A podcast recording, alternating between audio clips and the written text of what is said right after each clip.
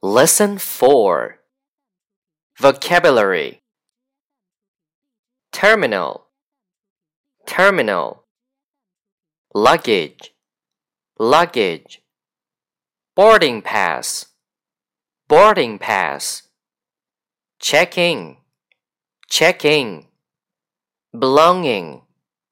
Belonging. Boarding gate. Boarding gate Departure lounge. Departure lounge. Delay. Delay. Security check. Security check. Overweight. Overweight. Practical sentences. 1. Flight 325 has been delayed. 2. I'd like to check in. 3. May I see your boarding pass? 4. How many carry on bags can I have? 5. I'm sorry, sir, but you're 5 kilos overweight. 6.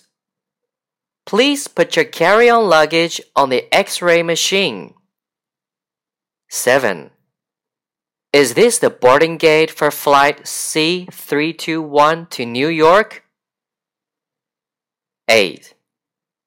I'm sorry, sir, ma'am.